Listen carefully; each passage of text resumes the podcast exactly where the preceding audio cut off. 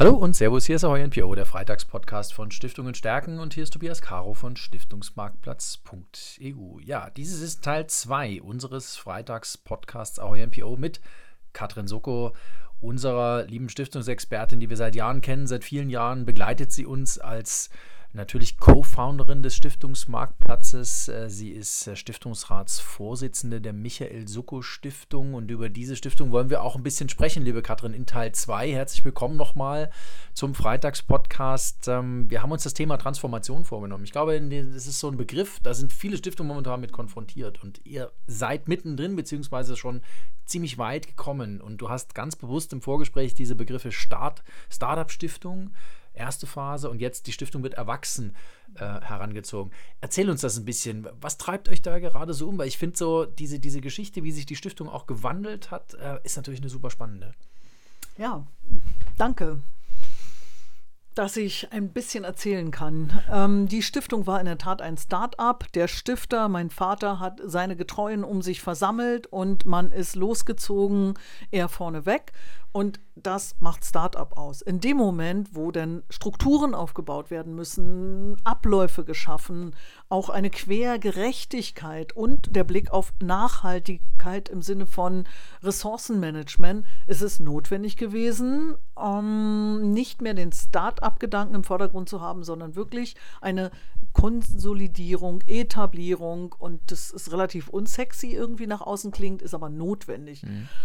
Diese, diese Phase hat bei uns sehr verzögert stattgefunden, weil mein Vater war in der Tat, ähm, wie Patriarchen sind, wie Menschen sind, die äh, Visionäre sind, die eine Idee haben und dieser Idee folgen ähm, bis zu seinem 80. Lebensjahr, feierliche Übergabe, der Stift Mann an der Spitze dieser Stiftung gewesen.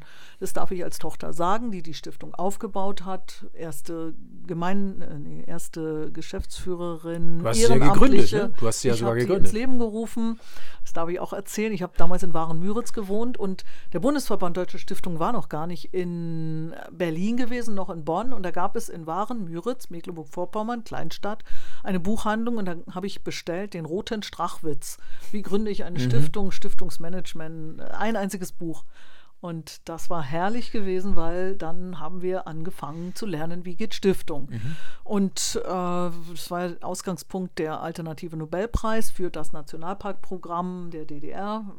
Und wir haben gesagt, wir wollen eine selbstständige Stiftung sein. Wir haben unsere eigene Agenda. Und die Blaupause von Schaffung von Nationalparken, Welterbegebieten, Bios, UNESCO-Biosphärenreservaten, aber auch Naturparken neuer Prägung, das fand ja in dem Nationalparkprogramm statt, war die Blaupause. Und dann sind wir nach Aserbaidschan gegangen, nach, in die Mongolei gegangen, nach Kirgistan, ähm, dass heute Kamtschatka zum Beispiel ein mhm. Weltnaturerbe ist, ist der Michael Suko Stiftung den Leuten um meinen Vater zu verdanken. Und ähm, man kann sich vorstellen, dass dieses Handeln dann irgendwann Strukturen brauchte, Arbeitsabläufe, die, ja, ich sag mal, tragfähig und auch mhm. machbar sind. Das fand fast nicht kaum statt. Wir waren bekannt als Stiftung, die inhaltlich hervorragend arbeitet, die ein echt wirklich guter, engagierter Player, Profi-Player am Markt ist. Jedoch die, das sage ich als heutige Stiftungsratsvorsitzende, die Struktur, die Organisationsentwicklung, die ist natürlich nicht Sache eines Visionärs und Stifters, wie es mein Vater ist. Wer ihn kennt, wird es wissen und unterstreichen. Entsprechend, ähm, irgendwann war dann die Situation gegeben, äh, ich darf das auch sagen, da hatten wir äh, einen, eine Art Betriebsrat in so einer kleinen Naturschutzstiftung. Mhm. Und da war es dann wichtig gewesen, dass man sagt, so, wir müssen uns zusammensetzen. Wir sind alle angetreten, eine Idee zu verfolgen, ob Stiftungsrat oder mh, mm, Geschäftsstelle der Stiftung, mitarbeitende Projektmitarbeiter. Geschäftsführung, wir alle. Und äh, das war dann die Zeit, als wir gesagt haben, wir müssen Mittel in die Hand nehmen, wir müssen äh, Augenmerk auf das Wie legen, mhm. nicht immer nur auf das Das. Mhm. Und das war eigentlich die Geburtsstunde dieses Transformationsprozesses, den wir extern begleitet von einer Profi-Organisation ähm, aufgesetzt haben. Der hat uns, das darf ich sagen, 50.000 Euro gekostet. Mhm. Das ist für eine Naturschutzstiftung viel Geld. Und jeder, der die in der Branche ist, weiß, dass um diese Argumentation Gelder, die dem Inhalt, dem Stiftungszweck, der Zweckverwirklichung verloren gehen. Mhm. Ähm, absolutes Nein, weil indirekt durch die Professionalisierung, durch das äh, intrinsisch für diese Stiftung jeder an der Stelle, wo er, wo er oder sie tätig ist, ähm, agieren, haben wir es geschafft, das Team, den Stiftungsrat wieder zusammenzuführen. Zwei Jahre hat der Prozess äh, Zeit in Anspruch genommen, wirklich mehrere Tage immer wieder in unterschiedlichen Sessions, wo die Mitarbeitenden sich zusammengesetzt haben und ja, sich selbst fit gemacht haben, gestärkt haben, ihre eigenen Ressourcenfähigkeiten zum Schwingen äh, gebracht haben ähm, und sich handlungsstark gemacht mhm. haben. Das war ein ganz wichtiger Prozess und der hat ein Wir gebracht. Ein Wir für die unsere Stiftung. So nehme ich eure Stiftung auch wahr. Ihr seid eine sehr vitale Stiftung. Also wenn es gibt viele Stiftungen, die twittern, aber ihr twittert schon relativ viel. Und das ist auch gut so, weil man natürlich dann mit euren Projekten sehr niedrigschwellig ja. in Kontakt kommt. Zum Beispiel, ähm, als ihr getwittert habt, dass ihr ein Moorbuch veröffentlicht mhm. habt. Das Thema Moore, du hattest es in Teil 1 des Freitagspodcasts auch schon genannt, das treibt euch um. Ähm, äh, warum ist das so? Und vielleicht kannst du uns da einen kleinen Einblick, Einblick nochmal geben, was ihr da genau macht ja, für mich, ich bin Kommunikationsfrau, war es ganz, ganz wichtig, im Rahmen dieses Prozesses eine Profi-PR-Frau einzustellen. Und unsere Mitarbeiterin für Öffentlichkeitsarbeit, die kommt nicht aus dem Naturschutz, ist mir wichtig zu sagen, sondern die haben wir quasi von der Wirtschaftsförderung mhm. geholt. Und darauf bin ich auch ein bisschen stolz. Das kannst ähm, du auch sein. Ähm, das ist genau mein Ansatz als Stiftungsratsvorsitzende zu vernetzen und ähm, ver, ja, ja, ich sagen, Verbindung, Verbindung zu schaffen. Ja. Und das funktioniert hervorragend. Mhm. Ähm, Moorbuch, das Werk, 800 Seiten, dreieinhalb Kilo schwer, im ja, Februar letzten Jahres erschienen. Ähm, das eigentlich Alterswerk meines Vaters. Das Thema Moore liegt ihm am Herzen. Wir als Kinder, meine Schwester und ich, sind aufgewachsen eigentlich im Moor. Es gab nichts anderes. Wir, wir, haben uns gewünscht, mal in roten Lackschuhen irgendwo ins Theater gehen zu dürfen, auf den Rummel zu gehen, ins Café zu gehen. Aber ähm, ihr wart im Moor. Wir waren im Moor. Wir haben gelernt, über Bulten zu springen und Seggenriede zu unterscheiden und Torfmoose zu bestimmen. Und jede Weihnachtskarte hatte getrocknete Torfmoose, kleine Tannenbaumfiguren. Ähm, wir haben, wenn wir baden waren, war das eigentlich mehr eine Aktion, die Gewässergüte zu bestimmen. Mein Vater ist getaucht ohne äh, jegliches Equipment bis sechs Meter tief ähm, es gab ein Lot, äh, wenn ein Wissenschaftler Lote baut, dann ist da eine Schraube und eine Mutter und äh, zwischendurch ein bisschen Seil. Und da ist der in den brandenburgischen Seen getaucht und äh, die Wässer, Gewässergüte bestimmend und zwar wie über Pflanzen. Wir als Kinder, wir durften auch natürlich auch baden und danach, die eine musste die Pflanzen alle von dem Lot abwickeln, die er damit hochgebracht hat. Meine Mutter saß am Strand, hat mal gedacht, oder am Ufer, Strand gab es hier in unserem Leben, Ufer, irgendwo natürliches weites Ufer, wo kein Mensch baden geht. ähm, das ist noch heute so, dass ich eigentlich kaum Badestellen suche, sondern immer irgendwo einen Weg finde in jeden See. Und ähm, dann wurden die Pflanzen bestimmt und die andere, die nicht abgesammelt hat, die musste schreiben. All die lateinischen Pflanzennamen. Klingt nach entspannenden Nachmittagen. das war Familienbaden. Okay. Aber ich sage es Ihnen jeden Tag an einem anderen See, brandenburgische mhm. Endmoränenlandschaft, da hat man sämtliche Gewässertypen, die die Eiszeit uns geschenkt hat. Und da waren wir zu Hause gewesen. Mhm. Es hat uns geprägt und es gab Jahre, in denen ich äh, gar nicht erfreut darüber war. Inzwischen weiß ich wohl, dass es auch ein sehr großes Erbe, ein immaterielles, ein, mhm. ein, ein Geschenk ist, sich in der Natur auszukennen, da zu Hause zu sein und ja, Natur nicht nur im Kleinen zu sehen, sondern auch in der ganz großen Dimension von Umwelt- und Klimaschutz. Und so ist das Moorbuch entstanden und das Moor von Seite 1, das Titelgirl ist das Moornauer Moos, die Gegend, in der ich heute zu Hause bin von der viele sagen, ich bin meiner eiszeitlich geprägten Landschaft, also meiner Kindheits- und Jugendlandschaft, Endmoränenlandschaft, einfach treu geblieben. Mhm. Das könnte man so sehen, tatsächlich. Das Thema Tauchen ist euch auch ein bisschen nahe geblieben, denn äh, wir sprechen über die Sogonauten. Äh, das ist natürlich was, wo ich ehrlich sagen muss, da hat es mich dann direkt mal vom Sessel gehauen. Äh, die Sogonauten, das Sogonautencamp. Was macht ihr da? Ja, seit sechs Jahren findet das statt. Ähm, Sukonauten, der Name kam von unserem Förderer Dieter Mennekes, Mennekes Umweltstiftung, ein ganz verdammt eigensinniger, cooler Kopf. Ähm, Mennekes Steckverbindung wird vielen von uns ein Begriff sein. Wieder die Verbindung der Unternehmer, der Naturschützer, das Unternehmen, das Familienunternehmen. Und der hat immer gesagt, Michel Suko, du musst deine Botschaft in die Welt tragen an die jungen Leute. Und das sind die Sukonauten. Seit sechs Jahren, einmal im Jahr, immer eine Woche, so Maximum zehn Tage, in einem der der Suko-Stiftung naheliegend, ähm, Großschutzgebiete, Fachterminus, also entweder in einem Naturpark, in einem Biosphärenreservat, in einem Nationalpark. Dies Jahr waren wir auf der Insel Rügen gewesen. Inzwischen heißt es offiziell das Suko Knapp Seminar, weil Hannes Knapp, mein Stellvertreter, ein ganz großartiger Mensch, bester Freund meines Vaters, zehn Jahre jünger, der das Erbe meines Vaters stark fortträgt, ein hervorragender Kenner der Insel Rügen, Film, Putbus, Insula mhm. Rugila etc. hat uns, hat die Gruppe geführt. 25, nee, 20 Leute mit dem Radl unterwegs, äh, bis Maximum 35 Jahre, studieren früher hätte man gesagt, irgendwas Grünes. Mhm. Unter Grün verstehe ich heute auch Regionalentwicklung, ähm, Landschaftsökologie und die klassischen Disziplinen. Mhm. Junge Leute, die sich Gedanken um Zukunft machen, die gerne draußen sind, die so eigenständig sind, die ihren Weg jeder für sich, aber auch in der Gruppe suchen. Es macht richtig Spaß, miteinander, mein Vater würde sagen, um die Fragen der Zeit zu ringen, mhm. Antworten zu finden unterwegs zu sein auf dieser Insel filmen, zu Gast in der Internationalen Naturschutzakademie, die 500 Jahre, ein, eine Insel, die seit 500 Jahren Wildnis ist, äh, Malerinsel seit 300 Jahren, wo man wirklich über Leben nachdenken kann, Zukunft, Verantwortung, für uns ein ganz wichtiger Begriff.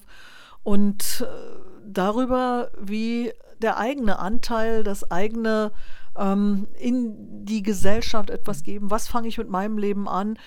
Meine Botschaft immer wieder in den Abenden am Feuer sitzend.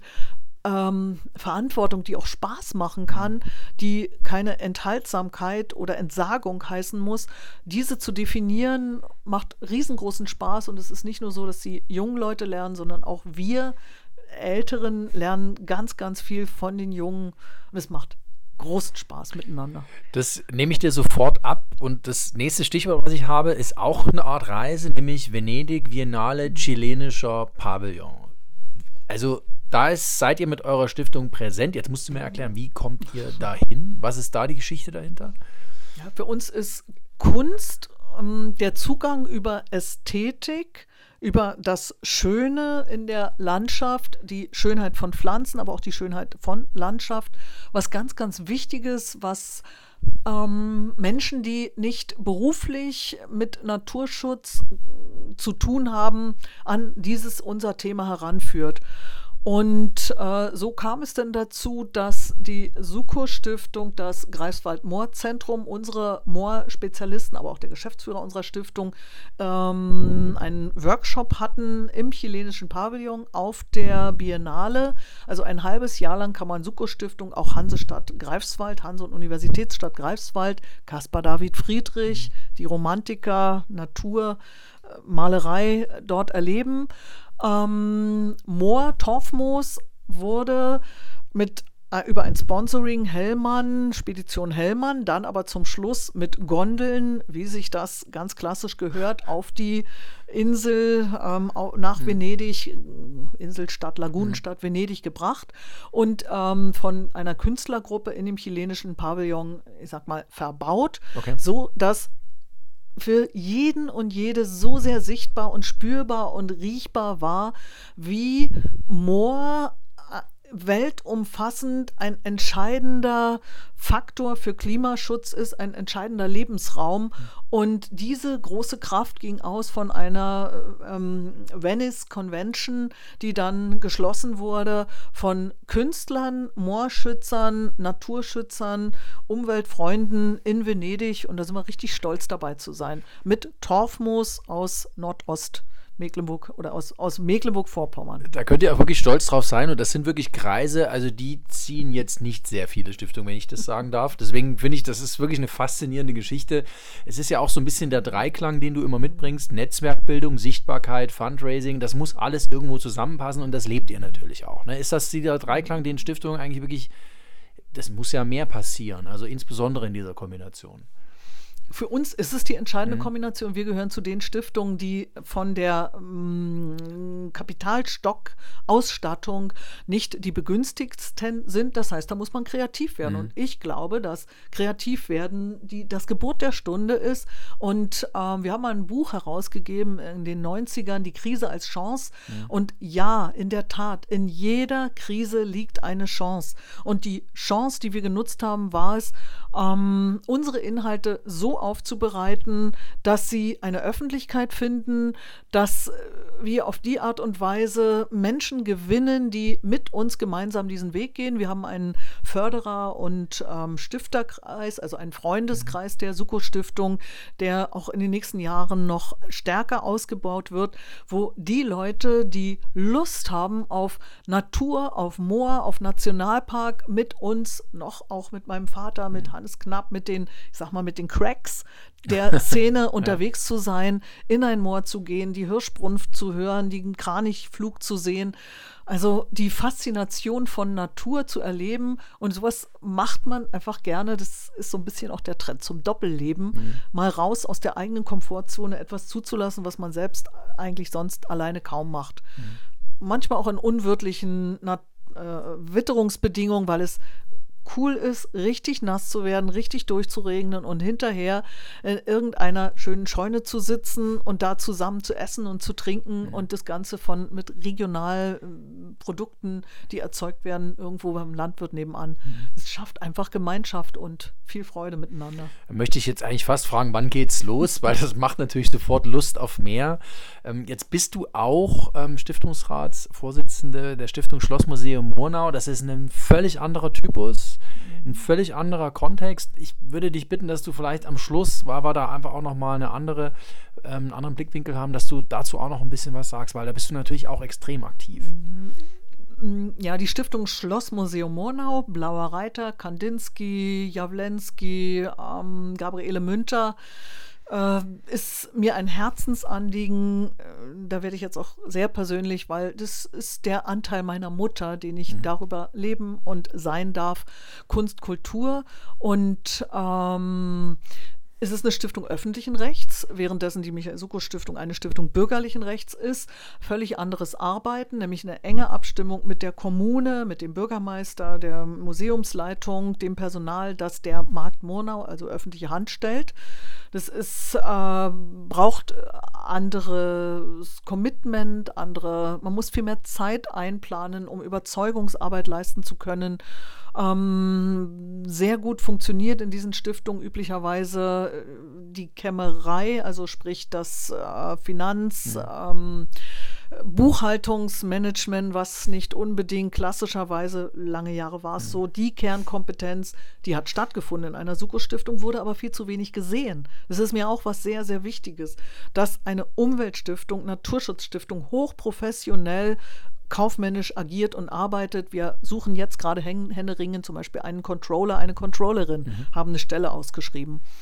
Ähm, gründen demnächst einen Anlageausschuss mhm. mit Anlagerichtlinien, Dinge, die in einer Naturschutzstiftung nicht so ganz klassisch mhm. üblich sind. Mhm. Zurück zur Stiftung öffentlichen Rechts, die braucht was anderes. Die braucht Netzwerk, PR, Kommunikation, Sichtbarkeit. Aktionen, Sichtbarkeit, ähm, und das, dafür stehe ich ja. gerade und sie braucht, wie jede Stiftung, etwas, was äh, jetzt gerade meine Aufgabe in der Stiftung Schlossmuseum ist, ähm, in der Wirtschaft würde man es als USP bezeichnen, eine mhm. eigene Story, eine eigene Daseinsberechtigung, eine Agenda über den definierten Stiftungszweck hinaus. In der Suko-Stiftung haben wir uns eine Stiftungsstrategie gegeben, mhm. als ich den Vorsitz übernommen habe, Fachkonzeptionen darunter gesetzt und der Stiftungsrat ähm, ist Pate, also jedes Mitglied des Stiftungsrates, für ein Thema. Und mhm. in ähnlicher Weise habe ich das auch vor mit der Stiftung äh, Schlossmuseum, weil dadurch, wenn ich quasi die Stiftungsräte Paten sein lasse in die ähm, Arbeitsebene mhm. hinein, habe ich wunderbare Komplementäre, die sich ergänzen können. Und in so einer Stiftung wie bei uns im Schlossmuseum, da habe ich, ich sag mal, die Fachfrau Blauer Reiter am Lehnbachhaus. Da habe ich äh, Expertin für Landschaftsmalerei 19. bis 20. Jahrhundert. Und die viel stärker noch zu vernetzen mit den Angestellten in dem Museum. Und ich bin auch wieder bei dem Punkt Vermittlung, Interpretation damit nach draußen zu gehen. Mhm. Und Museumspädagogik muss sich heute, wie in jedem Bereich, was einfallen lassen, um Sichtbarkeit zu haben. Die lange Nacht der Museen ist ein Punkt. Kunstvermittlung muss und kann anders funktionieren als noch vor Jahren. Dazu muss ich aber ja. öffentlicher Dienst nicht ganz einfach. Dazu muss ich ein Museum öffnen. Dazu muss ich die Alarmanlage anders äh, schalten an dem Tag. Da muss ich ein Wachpersonal haben. Das verursacht Kosten. Und dann gilt es manchmal, unkonventionelle Wege zu gehen, die aber erfolgreich sein müssen, um zu sagen, hey, wir machen coole Aktionen. Und äh, zum Beispiel war ich neulich in der Stiftung Bernried, äh, Buchheim Museum. Mhm ähm, da gibt es eine Ausstellung Blauer Reiter Brücke. Zugang zur Kunst über einen Violinisten, der frei interpretiert, ähm, eigentlich, äh, ja, sagt man, äh, nicht nach Noten, also der, der ja, frei. Frei, ja, spielt das, was ihm zu Im, dem. Äh, improvisiert. Improvisiert, ja. Improvisiert das, was ihm einfällt, zu dem Werk, was mhm. denn gerade eben besprochen wurde. Mhm. Und die Leute gehen mit ihren Hockern oder zu Fuß von Kunstwerk zu Kunstwerk. Perspektivwechsel ist vielleicht auch ein, mhm. also für mich das Gebot der Stunde. Also wenn jemand unkonventionelle Wege zu gehen in der Lage ist, dann, und das nehme ich jetzt nicht nur aus dem Podcast mit, sondern aus den vielen, vielen Gesprächen, die wir auch in den Jahren davor schon geführt haben, dann bist es du, liebe Katrin Sucko. Ich danke dir sehr, dass du uns diese tollen Einblicke gegeben hast, dass du ein bisschen die Geschichten der Stiftungen erzählt hast, für die du tätig bist, wo du Verantwortung trägst, wo du auch die Visionärin bist, wo du die Veränderin bist, ähm, die einfach Dinge voranbringt. Ich danke dir sehr für die Zeit und habe mich total gefreut, dass du für die beiden Teile Freitag Freitagspodcast auch NPO dir Zeit genommen und zur Verfügung gestanden hast, dass wir uns hier bei dir in Murnau getroffen haben. Vielen Dank dafür. Gerne. Vielen herzlichen Dank fürs Interesse und wir sind eine so klasse, vielfältige Community, so ein, ein, ein Mehrwert für die Gesellschaft. Den, das lohnt sich, für diese ja, Branche, für diese Themen zu arbeiten, jeder an seiner Stelle. Das, Nicht nur zu arbeiten, sondern ja, auch zu kämpfen, zu streiten. Ja, absolut, ähm, zu leben. Das ist äh, genau. Ja, ein, ein Commitment für das Stiften, die Stiftung für Gemeinwohl. Genau, ich glaube, das ist auch wirklich eines der zentralen äh, Worte, Commitment, dass man sich wirklich ein Stück weit verpflichtet, auch für diesen Sektor, mit diesem Sektor zu arbeiten. Vielen, vielen Dank ähm, nochmal, dass du dir Zeit genommen hast. Ähm, hat mir wirklich sehr viel Spaß gemacht an der Stelle. Und liebe Zuhörerinnen und Zuhörer, bleiben Sie uns gewogen natürlich hier auf äh, www.stiftungenstärken.de, denn nächsten Freitag gibt es schon den nächsten Freitagspodcast Ahoi NPO.